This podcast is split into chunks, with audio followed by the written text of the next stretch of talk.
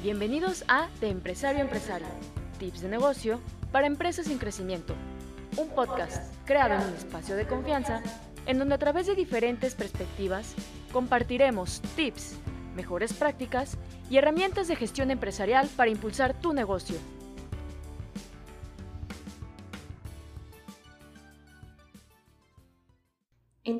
Necesidades y los dolores de los colaboradores es una tarea fundamental de los líderes de cada organización, y la persona tiene que ser el centro de la empresa y de las decisiones que se toman en ella.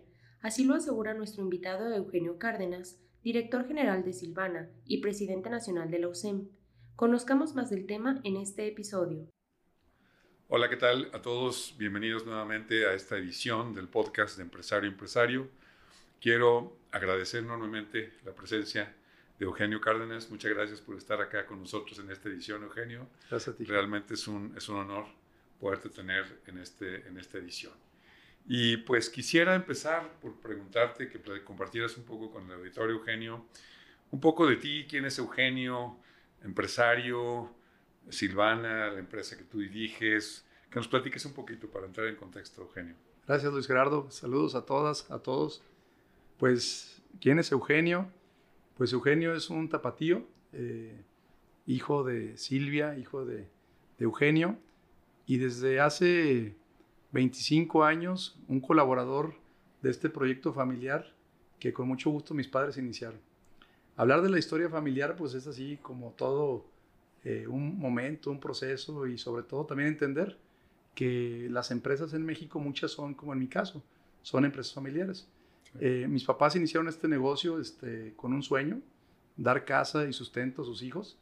Y a través de este trabajo y este esfuerzo de ellos, este, desde el 73, este, Luis Gerardo, te cuento que empezamos con una tiendita y, trabajando con el abuelo y, y ahorrando y este, ejecutando y haciendo un tema de, eh, pues ahora sí, de todo. Este, amor y cariño, pues fue mi, mi aprendizaje. Este, eh, y para mí eso marcó una parte muy importante de mi vida. Por eso el reconocerme a mí mismo como un hijo de un empresario que le apostó a sus hijos, pues es un momento muy bonito para yo mismo entender cuál era mi papel. Entonces mi papel comenzaba primero con aprender desde el oficio eh, primario, que en aquel tiempo mi abuelo les decía a los mozos, este, y qué hacía el mozo, pues hacía de todo, ¿no? Este, y, y, este, y empezamos jugando, empezamos jugando a los 13 años, yendo a la bodega del mercado a, a disque ayudar. Yo creo que estorbábamos, pero ese cariño de abuelo y de padres, este, nos, fuimos formando en una dedicación de que eh, yo iba, por ejemplo, en la secundaria en la mañana a estudiar y ya en la tarde tenía este eh, horario para venir a la bodega a trabajar.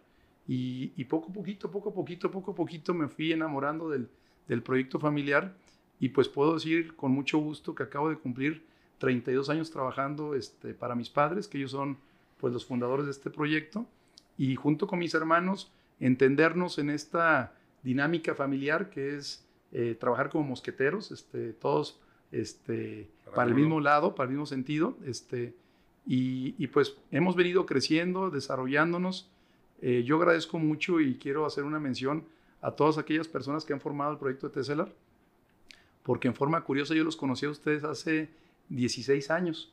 Eh, un día estaba estudiando en, una universidad, este, mi maestría, y llega el caso de composoluciones, ¿no? Y ahí lo he estudiado y de repente sale el, teacher que iba a, este, a, y a mí me ilusionó este, preguntarle que cómo se podía empezar el proyecto Ser Empresario y, para mí ha sido un gran momento de que eh, Composoluciones, Tesselar ha venido acompañando la formación de Eugenio y de lo que hoy te podría este, comentar eh, que para mí es un honor de servir como empresario a una comunidad. Esta comunidad es, hoy día se llama Silvana. Silvana es uno de los tres emprendimientos de la familia.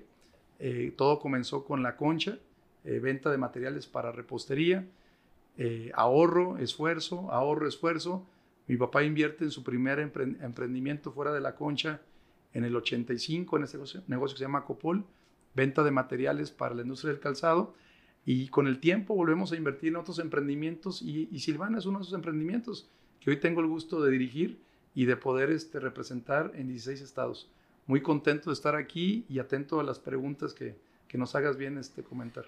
Muchas gracias, Eugenio. Pues es, realmente yo quiero expresarte que desde que nos conocimos, eh, veo en ti una persona eh, muy inquieta, una persona con mucha ah, eh, empuje, con muchas ganas de hacer. y bueno, se ve en la historia familiar y la historia empresarial, el crecimiento y el gran éxito que han tenido las empresas.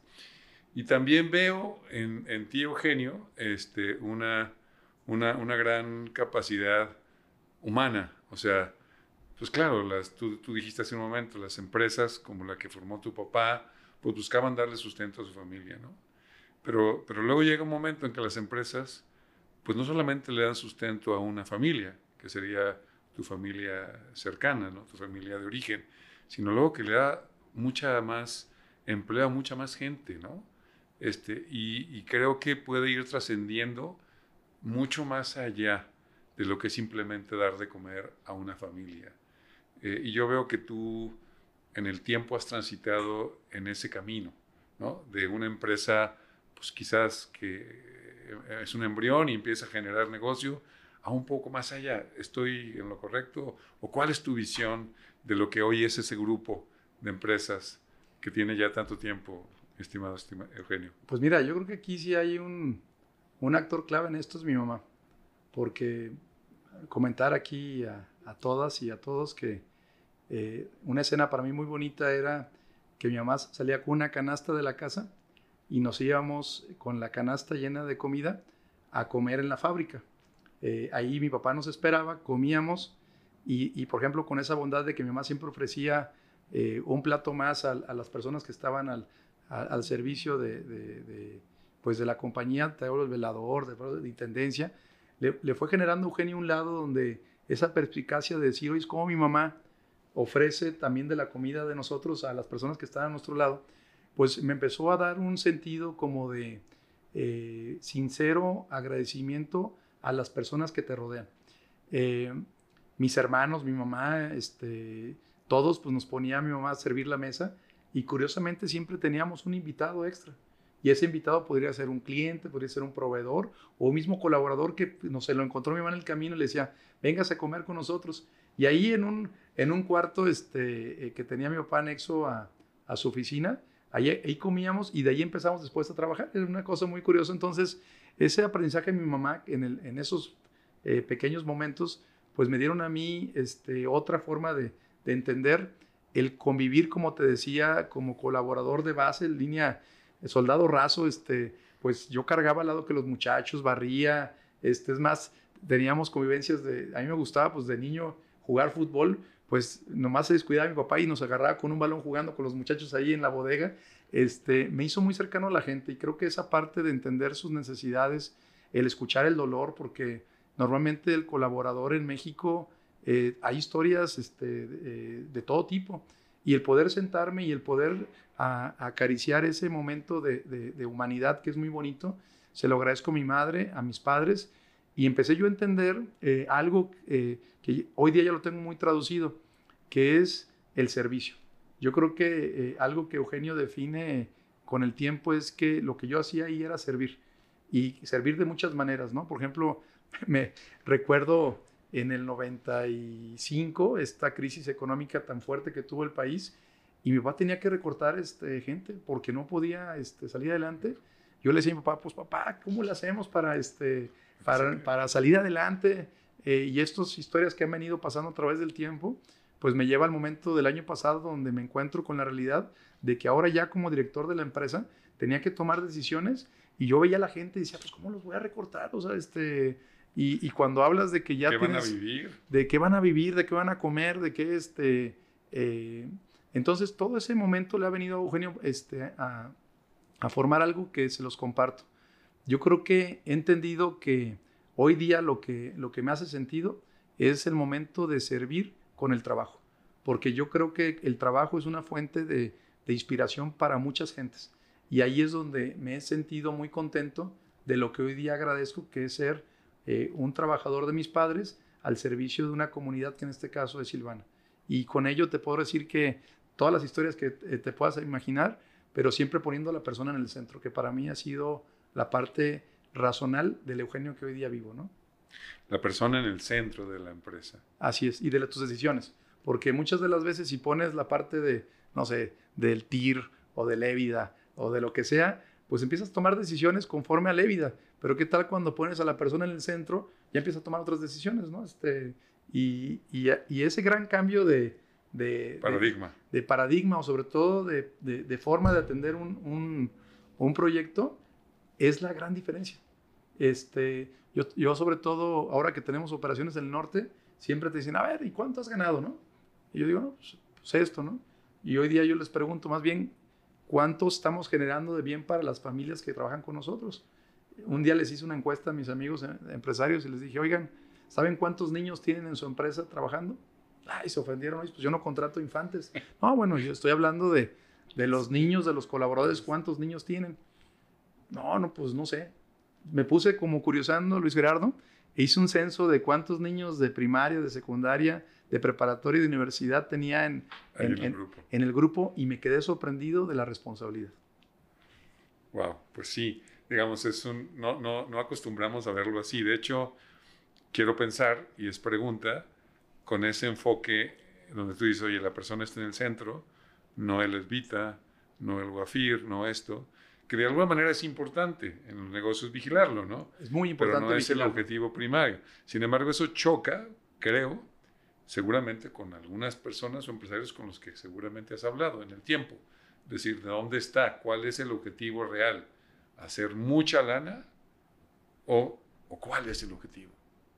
Bueno, yo te podría decir que para mí eh, me ha venido retando con el tiempo porque vas a las escuelas y, sales así medio este, eh, mareado de, de, lo que de ahí te dicen. Eh, y yo creo que, fíjate que ahora que tuvimos la oportunidad de estudiar en Roma y de, y de, entender un poquito el objetivo de las empresas, creo que no tradujimos bien el, el, el, el, concepto. Dice es generación de riqueza. ¿eh? Eh, más no dice es que la riqueza sea nada más para el, dueño. Este, eh, entonces, en ese, en, ese, en ese concepto que tuvimos varios empresarios el, el, honor de coincidir en Roma y de escuchar esta economía que me gusta mucho, la economía de Francesco. Y en ese momento se le llamaba un pacto a la economía. Era lo que el, el, Papa pretendía en el 2019. Ya con el 2019 se fue transformando para llegar a lo que hoy día conocemos de, de, de la economía de Francesco pero decían claramente, a ver, en qué momento se nos, este, este, la traducción, pero es generación de riqueza. Y la riqueza es compartida. ¿A qué? A lo que hemos hablado de los grupos de interés. O sea, no nomás un grupo de interés muy importante son los accionistas y se le debe de cuidar su riqueza y todo, pero bueno, también están los colaboradores, también están los clientes, también están los proveedores, el gobierno, que a veces no este, le queremos este, dar riqueza, eh, o bien, hoy día yo diría el medio ambiente, que también hay que tenerlo ahí en cuenta, y, y, sobre todo hay otros grupos de interés, que para mí un grupo de interés que a veces tenemos olvidados en las, en las empresas son las familias, eh, porque yo lo digo porque nosotros nos tocó este, sufrir un momento en el cual mi papá este, se vio arrastrado por la crisis del 94, 95, perdón, este, y nos fue mal económicamente. Y yo veía a mi papá cómo sufría con las deudas del día a día y no es bonito de ver, de verdad, no es bonito. Y estás con, con tu cabeza loca y tomando este, decisiones este, apresuradas. Pues ¿cuántos de nuestros colaboradores no andan así? ¿Y por qué? Porque no tienen por lo menos algo que hemos venido compartiendo, pues ustedes, nosotros, en una Coparmex que llamamos un salario digno. Y, y, y a veces yo me preocupa, de verdad te lo digo, el otro día me invitaron a un consejo y, y presumían el, el, salario y les digo, oigan, pero de verdad está para presumir el salario, porque ¿quién va a poder vivir con 1.500 pesos a la semana? Le digo, no la muelen, este, no, es que estamos arriba del, del promedio del, del, del, Estado. Pues sí, pero este, con ese promedio, ¿quién, lo va, ¿quién lo va a vivir? Este, yo los reto a esto que hemos llamado un salario digno, un salario justo, un salario profesional y, este, y a mí me ha retado muchos esos conceptos, mucho, muchos conceptos. Yo le, este, de, los, de las cositas que entiendo para lo cual es este, este programa es, los invito a hacer un censo de los baños que tienen en su empresa. De verdad, este, a mí nunca se me ha ocurrido ni por aquí censar cuántos mijitorios teníamos en la empresa. De verdad, jamás. Y llegamos a tener un número de 75 mijitorios este, en, en, en todas las bodegas que teníamos. Porque descubrimos que existía el mijitorio seco. Y el migitorio seco ahorra 100 mil litros de agua al año. Entonces, si los multiplicas por 75 este, migitorios, pues ¿cuánto te da? Pues te da una cantidad de miles de, de, de, litros de agua. ¿Quién no se ha quedado ahora en este momento, en, sobre todo en Zapopan o en Guadalajara sin agua, y piden una pipa de 20 mil y no les ajusta y andan batallando por una pipa de 20 mil? Pues un migitorio se lleva cinco pipas este, al año de esto. Entonces, cuando lo empieza a traducir así, y yo dije, oye, pero ¿cuánto cuesta cambiar estos mijitorios? Me acuerdo que me pasaron una, una cotización, no sé, de 400 mil o 500 mil pesos. Viéndolo de la otra manera, quizás este Luis Gerardo no hubiera hecho esa inversión. Pero viéndolo en la, en, la riqueza que generaba y el ahorro que generaba, la tomé. Y la tomé no por lo que íbamos a ganar, sino por, por lo que íbamos a cuidar. Entonces ahí es donde empieza el cambio del chip del cual hemos estado hablando y de que creo que ustedes mismos han estado eh, promulgando, pero yo creo que ya es un momento en el cual Eugenio se ha, se ha puesto en acción. Sí es bonito ver que, que, temas así tan sencillos como el ahorro del agua, pero dices, ah, pero eso es para otros. No, ¿por qué no empezar contigo mismo haciendo un ahorro tan sencillo como hablo en este caso del migitorio, ¿no? Este, y así te podría contar muchas, este, muchas anécdotas que ahora que las platico con mis hermanos, sobre todo un aprecio a mi hermana Silvia y mi hermano Benito, porque la verdad hemos hecho unas cosas increíbles, porque también a veces escucharnos como hermanos es bien difícil. Y si andamos yendo a misa todos los domingos o lo que fuese, pero tu hermano en la empresa ni lo quieres escuchar. Entonces, este, eh, son de las cositas que ha sido una madurez y yo sigo insistiendo que gracias a mis padres por el, por el gran ejemplo que nos dieron con el servicio del trabajo. Oye, Eugenio, y hoy, digamos, eh, a lo que no dije al inicio, que es, hoy eres presidente nacional de USEM. Eh, y me gustaría preguntarte, ¿cómo es que hoy eres presidente nacional de USEM? O sea, ¿cómo surgió esto? Este, ¿cómo, ¿Cómo fuiste enrolándote en todo este rollo? Este, ¿Por qué? ¿Y cómo es que hoy estás aquí? Este, además de director de, de, de, Silvana, este, del tema de USEM. ¿Por pues, qué? ¿Cómo? Pues, pues, mira, has hecho una pregunta incómoda porque se, dice por ahí un dicho que si quieres matar a tu competencia, vuélvelo presidente de, un organismo empresarial. Y, la verdad es que este, en mi vida pensé que quería servir en este concepto.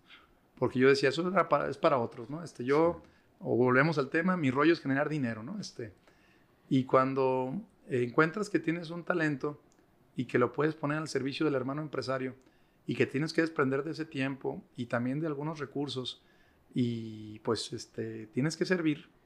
El servir es un concepto bien interesante, este, eh, porque aparte también, eh, pues confieso, soy esposo, soy papá, eh, soy hermano y soy hijo, ¿no? Y, y, hasta padrino de algunos niños por ahí, este, pero también tengo que este, darle algo a mi país. Entonces, primero tomé el diplomado de formación social, que la verdad, si se puede echar ahí el, el speech, este, les podría decir que para mí hay un antes y un después de que tomé el diplomado. Este diplomado eh, se lo regala eh, prácticamente eh, Bimbo a, la USEM. Hace, USEM se forma hace 60 y tantos años. USEM significa la Unión Social de Empresarios Mexicanos.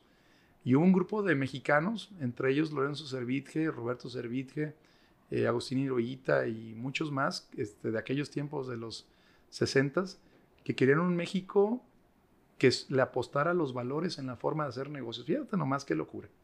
En aquellos tiempos. Después de posguerra, de Segunda Guerra Mundial.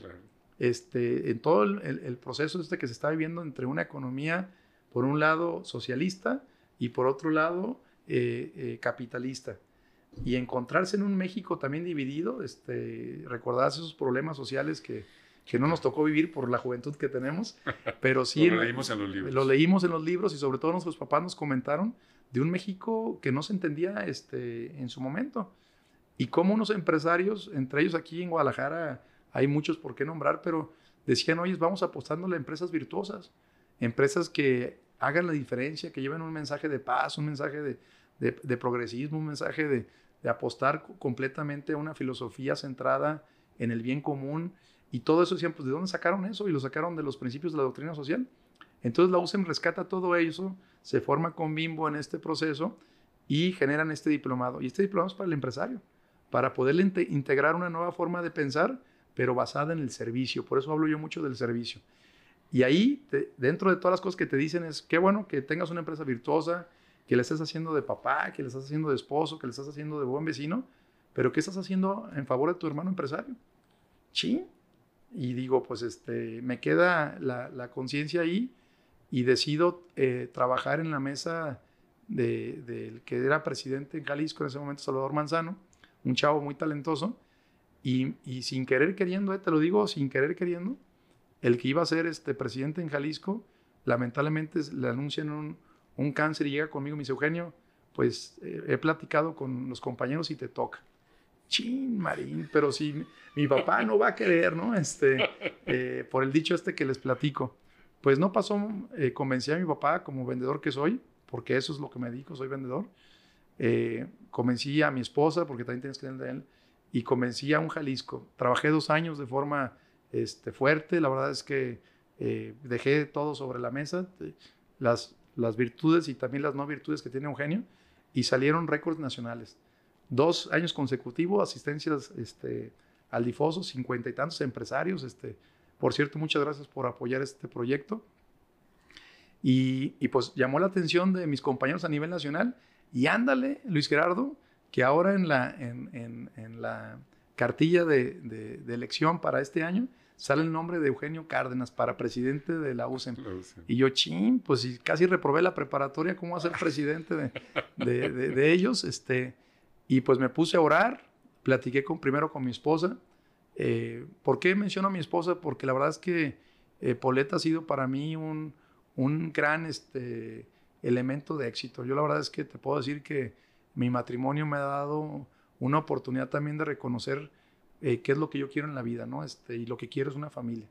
Y con ello también, pues, eh, abrazar por primera vez a mi hija, este, fue un momento muy bonito. Sí te cambia el chip siendo, siendo papá. Claro. Y, y, me generó más responsabilidad. Y te voy a decir por qué los menciono a mis hijos.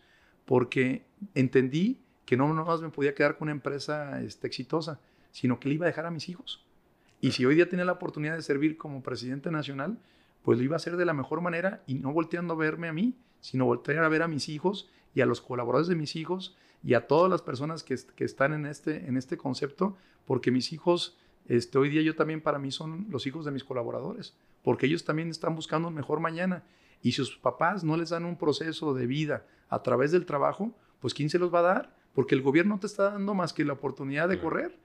Fíjate, ahorita, este, Dios quiere, nace mi tercer hijo en 10 días y me decían mis amigos que si me iba a ir a Estados Unidos para que naciera mi hijo. Y me puse a pensar.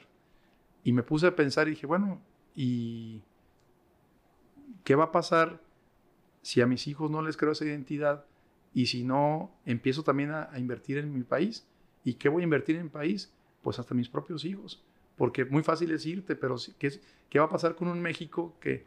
Entonces con ese rollo me clavé y dije, voy a presentar mi propuesta pero no creo que vaya a pasar, porque pues quién va a votar por este guate, ¿no? Este, y ándale, que ahora el 5 de mayo de este año, en, votación unánime, este, mis compañeros a nivel nacional, de las 15 USEMs que existen en el país, tenemos USEMs desde Ciudad Juárez hasta Cancún, en todo este trecho, ándale que votan por Eugenio Cárdenas. Ching, dije, Dios mío, este, ayúdame.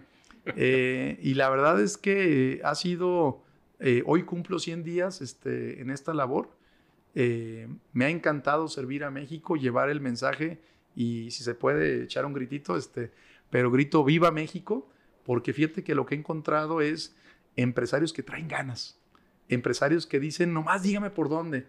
Y, y eso, y eso me ha motivado mucho porque empresarios de Durango, de San Luis Potosí, de Aguascalientes, de Ciudad Juárez, de Chihuahua, de Mérida, de Cancún, de Veracruz, de Cuernavaca, de Puebla, de México, de Jalisco, y si se me fue alguna, que me disculpen las USEMS, eh, Toluca, todos traen ganas, pero nomás falta el, elemento que los una para gritar Viva México.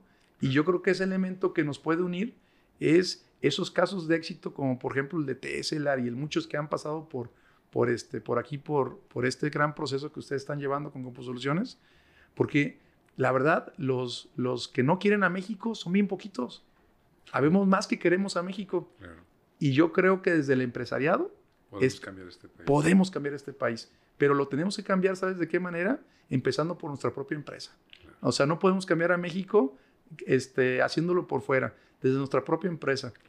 Te cuento una y, este, rápido, sí, porque también ya me emocioné. Este, Adelante. Eh, La primera que te cuento es que se me ocurrió cambiar todas las banquetas de, de las bodegas que tenemos.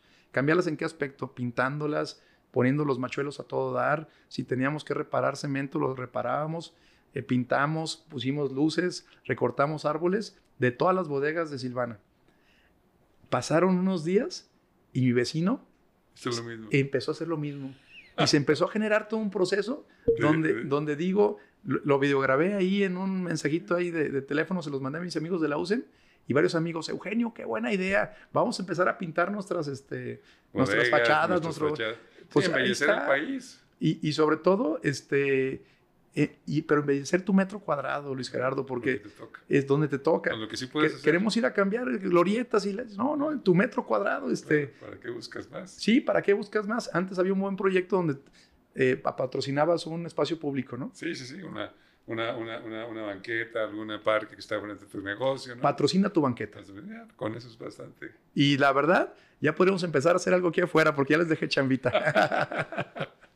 Oye, Eugenio, y, estando ya con esta visión de USEM y, viéndolo desde el punto de vista hacia los empresarios que nos escuchan, ¿existen alguna serie de principios básicos importantes que tú quisieras compartirle al auditorio de, una empresa este, con esta responsabilidad social? ¿Cuáles son, no sé, los cimientos o qué es lo que el empresario, digo, una idea. Sí, claro.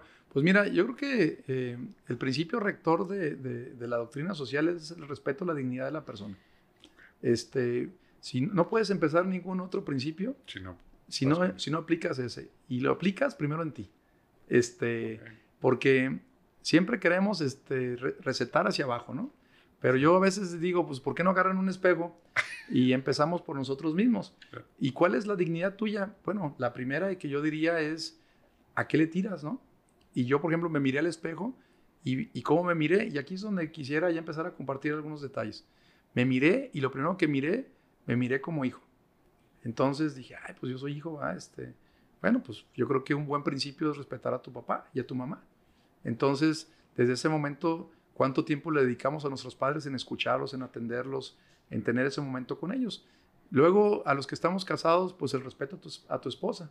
Y podrá sonar así muy filosófico, pero la dignidad de una persona empieza por sí mismo. Entonces, si decides ser papá, esposo o hijo, pues hacer bien ese papel. No, porque estamos quejándonos de que la sociedad está muy mal. ¿Y cómo está tu sociedad? ¿Cómo está tu familia? ¿Cómo está tu propia persona? Y, con ello empieza un cambio que de verdad yo me volteé al espejo y dije, ahora, ¿cómo me voy a ver? Ah, me voy a ver como empresario. Y ese empresario, ¿cómo te quieres ver? Ah, pues yo quiero verme como un empresario que aunque soy en categoría mini mosca, porque pues sé que, este, pero también hay campeonato, Luis Gerardo. O sea, y la chiquita González en su momento, pues también este, se le festejaba ser campeón del mundo. Pues yo me puse en esa tarea y me puse a, diseñar mi plan y con ello llegué a un protocolo de congruencia para la empresa porque yo quería ser campeón de mi categoría. Y así, aunque yo no tuviera las grandes credenciales, dije, oye, pues me voy a, me voy a anotar porque quiero ser una empresa socialmente responsable. Y, me puse de lo que era y la verdad es que este, yo mismo a veces digo que estreso más a mi gente porque me decían, ¿en qué categoría nos vamos a poner, Eugenio? En la de grandes empresas. Oye, pero este, si somos, si somos pymes, no, no, bueno, pues este, eh, depende del cristal que lo mires. Para mí yo me veo grandote. Y nos pusimos en la categoría de grandes empresas y venían responsabilidades de grandes empresas. Le dije, las tenemos que cumplir. Y, y, ahora en febrero de este año salimos reconocidos en la categoría de grandes empresas y con la responsabilidad de grandes empresas. Porque, ¿Por qué diario nos vemos pequeñitos? Yo te lo digo de buena onda. ¿eh?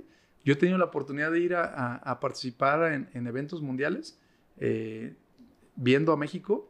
Y, por ejemplo, recuerdo en, en, un mundial que estábamos, y a mí se me enchina este, la piel escuchar el himno nacional y ver a, nuestros representantes mexicanos. Pues yo por eso digo, viva México, yo también soy mexicano y me voy a poner el, el, el punto. Y con ello también luego empezamos a buscar el reconocimiento de nuestros clientes, eh, que nos reconocieron como una empresa confiable, nada más. No quería más. Este, confiable, confiable, confiable.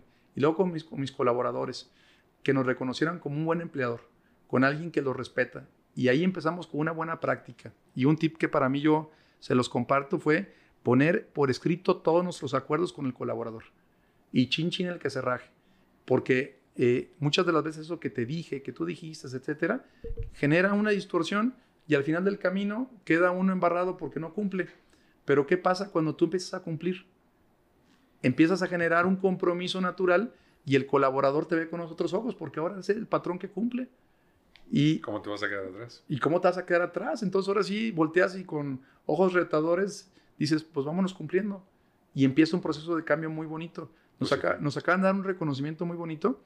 Existe una organización que agrupa a todos los procesos de Lean Company y, y nos acabamos de llevar en, en lo que se llama el Net Promotion Score de los colaboradores, el proyecto más alto, 91 puntos. Anda. Este, y, y- y, pues prácticamente no tuvimos retractores, porque decían, oye, pues dos ahí este, neutros, neutros, pero pero, los detractores no. positivos. ¿Y cómo le vas a hacer? Oye, pero me dicen, es que es muy fácil en una empresa de, nosotros somos menos de 200 personas ahorita.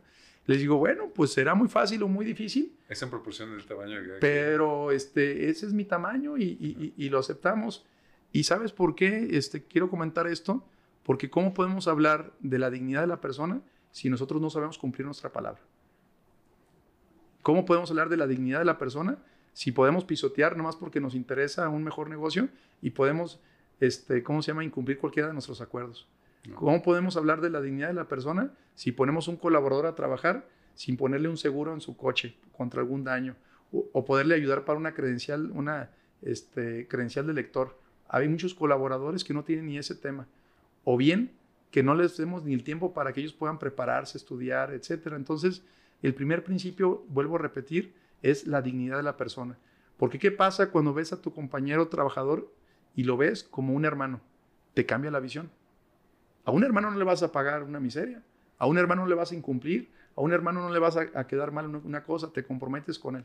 Entonces yo creo que si empezamos a respetar ese principio de la dignidad de la persona, lo demás, Luis Gerardo y queridos compañeros que nos están escuchando, se debe dar por añadidura. Sí, en realidad, a la hora que ves en la persona a todos, empezaste por tu familia, pues luego fuiste con tus colaboradores, luego vas con tus clientes, luego vas con tus proveedores, luego vas con todos, todos son personas, todos tienen una dignidad. La respetas, hace rato comentabas un poco de que pues hay muchos stakeholders, ¿no? Y que si vas a generar riqueza, pues la vas a generar para todos. ¿No? Con esa interpretación errónea que tenemos de que la riqueza era para mí. No, No. espérate, la riqueza es para la sociedad misma, ¿no? Así es. Y fíjate que, que te quiero decir una cosa. eh, a muchos nos gusta leer los estados de resultados, ¿no? Sí. O el estado de pérdidas y ganancias, como lo quieran conocer. Y, y me enseñó un, un amigo en la UCEN a leerlo de manera diferente. Y si me permiten, quisiera compartir cómo Claro. se lee. Claro. Tú lees y normalmente diario volteas a ver abajo pérdidas o ganancias, ¿no? Este, es lo Claro. primero que quieres El leer. último renglón. El último renglón. llaman, ¿no? O el que, o el que no, o el, o el otro que quisiera quiere ver impuestos, ¿no? Porque ahí no quiere pagar nada, ¿no? Este, entonces, eh, normalmente en las ventas se, se- se lee en porcentajes, 100%, y de ahí lo demás es, Claro, es este, proporcional a las ventas, ¿no?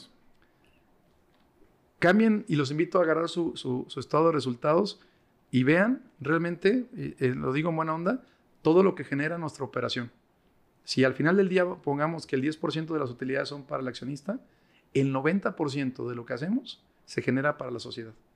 Ahí están incluidos los proveedores en las materias Los, primas, im- los impuestos. los también. impuestos, los gastos operativos de gastos. lo que tú quieras, el arrendador, el esto, hasta los bancos entran en ese, en ese concepto de, de lo Sí, que sea. sí.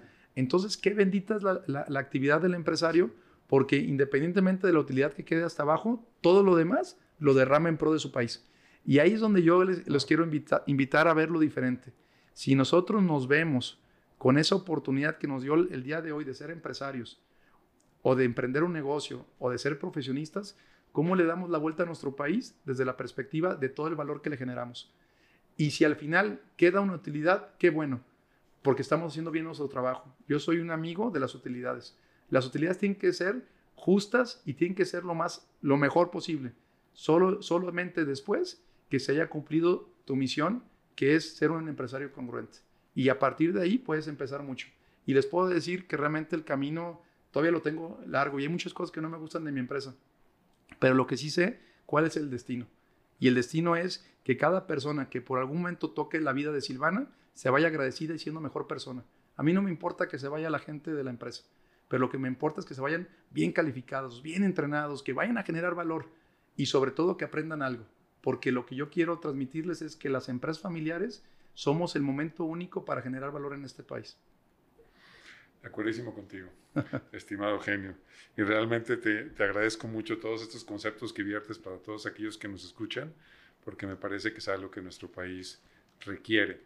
Y para ir cerrando o terminando esta, este episodio, este, no sé si hay algo con lo que te quedas acá en toda esta reflexión que nos has compartido, muy rica, insisto, algo adicional que le quieras decir a, a nuestros escuchas o, algo que, te que, no, que no nos hayas platicado aquí de esta visión social centrada en la persona, generando valor para todos, no sé, ¿hay algún pensamiento? Y... Pues sí, mira, a mí aprovechando, este, porque el creador de todo esto, pues primero fueron mis padres, este, eh, luego fueron mis hermanos, este, apostarle a la familia, la familia debe ser la apuesta de las apuestas, este, y con ello quitarse las penas y les voy a presentar una pena que no me dio pena. Este, eh, normalmente estás en un, en un, lugar y escuchas un empresario y ese empresario pues lo ves y lo ves grandote. En este caso pues yo lo, lo, escuché en un aula y ella hablaba de su empresa y cómo utilizaba procesos de automatización y cómo vendía sistemas y cómo vendía todo. Pues yo era un jovenazo, este, pues ¿qué fue? Este, 2005, pues hace 17 años, ¿no? Pues yo me sentía chavo, ¿no? Pues me, casi casi 30 años, ¿no? Y veía una empresa aquí que súper fregona. Y nosotros teníamos tres bodegas. Eh, y ya pues, hablaba que de un sistema y todo este rollo. Y me bajé, terminó, y me oiga, pues me llamo Eugenio Cárdenas, esta es mi tarjeta y yo quisiera tener una empresa como la suya, ¿por dónde empiezo? Y me dice este señor, me dice, bueno, pues, este, pues ¿por qué no nos tomamos un café? Te invito a, a, a, que, a que descubras eso. Y pues ahí voy a Avenida México, casi cruce este, con López, Mateos. Este, me siento con este señor y me dice, ¿qué necesitas? Que me financie el SAP. Ay, este, ¿cómo? este a ver, platícame. Para no hacerles el, cuento largo, ese señor se llama José Medina Mora, me financió este, el SAP. Hoy día tenemos una operación en tres países, tenemos más de 75 bodegas este, operando, de tres giros de negocios diferentes y la oportunidad que le estamos dando a nuestro país de una manera de escucharnos. Entonces yo lo que les diría es, cuando ustedes vean un caso que les gusta, a un empresario que les llama la atención, que no les dé pena, pídanle su ayuda, porque a nosotros los empresarios nos gusta apoyar empresarios. Pero lo interesante de esto es saber qué pedir. Y sobre todo, lo que a mí me gustaría pedir es un México mejor. Apuéstenle a su México y yo diría, viva México y apostémosle a que nuestras empresas sean muy virtuosas. Que así sea. Que así sea. Te agradezco muchísimo, Eugenio, todo este tiempo y toda esta realmente sabiduría que nos compartes. En verdad lo, lo aprecio y creo que las personas que nos escuchas igual, igual van a apreciarlo. Gracias. Muchas gracias. Gracias. Saludos a todos. La Unión Social de Empresarios de México tiene el compromiso de lograr una empresa y una sociedad a la medida de la persona humana, por lo que Eugenio Cárdenas considera que desde las empresas se pueden generar grandes cambios para el país. Y a todos nuestros oyentes, los invitamos a seguirnos en nuestras redes sociales, arroba Tesselar, en Facebook, Twitter, LinkedIn y YouTube, así como nuestra página tesselar.mx, donde compartimos también contenido en nuestro blog y por supuesto a seguir muy de cerca este podcast. Nuestro siguiente episodio es dentro de 15 días. No se lo pierdan. Hasta pronto.